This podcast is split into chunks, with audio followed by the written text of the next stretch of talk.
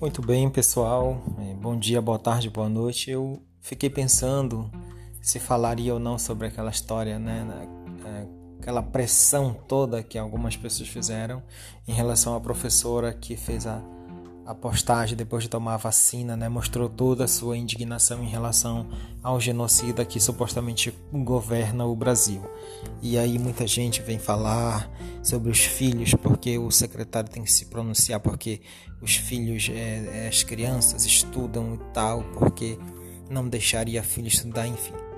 E aí, se a gente for ver certos sujeitos que falam isso é, e for ver a conduta moral dessas pessoas, dá até para achar graça, mas o que está em discussão aqui não é uma questão de juízo de valores.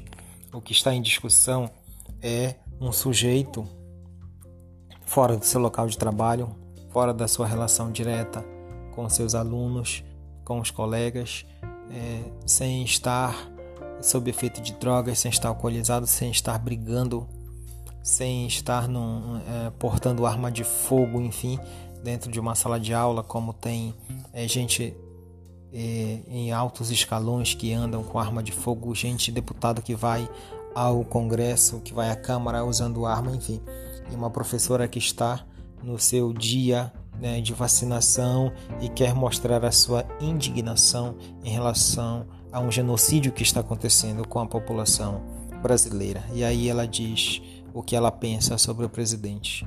Nada mais justo né? Nada mais justo do que dizer o que a pessoa pensa sobre um, um presidente ou um falso, um suposto presidente, como é o caso da nossa realidade brasileira. E só lembrar, e só lembrar que essa questão de palavrão ou não palavrão é muito relativa. E só lembrar que é, a depender do contexto no qual estamos nos posicionando, no qual estamos é, envolvidos em um processo enunciativo, palavrões são muito bem-vindos. Sim, palavrões em certos contextos são muito bem-vindos, como por exemplo no caso da indignação, de mostrar a indignação.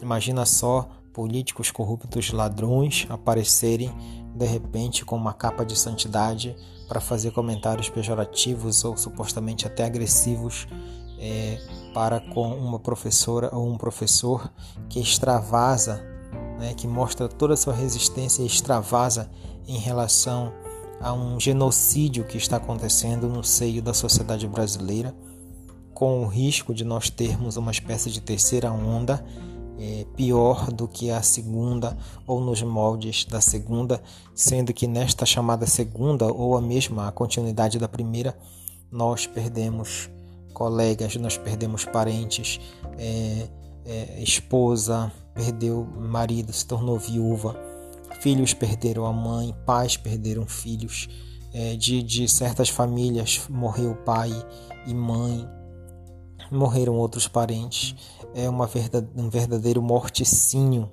Isso não é coisa é, para se falar, não é coisa para se denunciar, não é coisa para a gente chegar na janela e falar é, com uma fala mansa, com uma voz tranquila.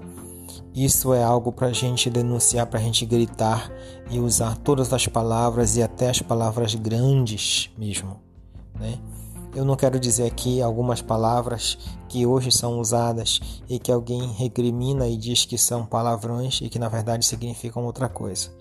E quando se refere, quando nos referimos a um genocida, creio eu que todo tipo de palavra depreciativa é muito bem-vinda, porque ninguém, ninguém, mais do que um genocida merece o desprezo, o nojo e merece a nossa repulsa. Então, sem falsos moralismos e sem faltas, sem falsas hipocrisias, por favor, viva a resistência da professora, de todos os professores, servidores públicos e de todos aqueles que dizem a plenos pulmões um fora genocida, né? Que ele vá para a lata do lixo da história, que lá é o lugar dele, é para lá que ele tem que ir.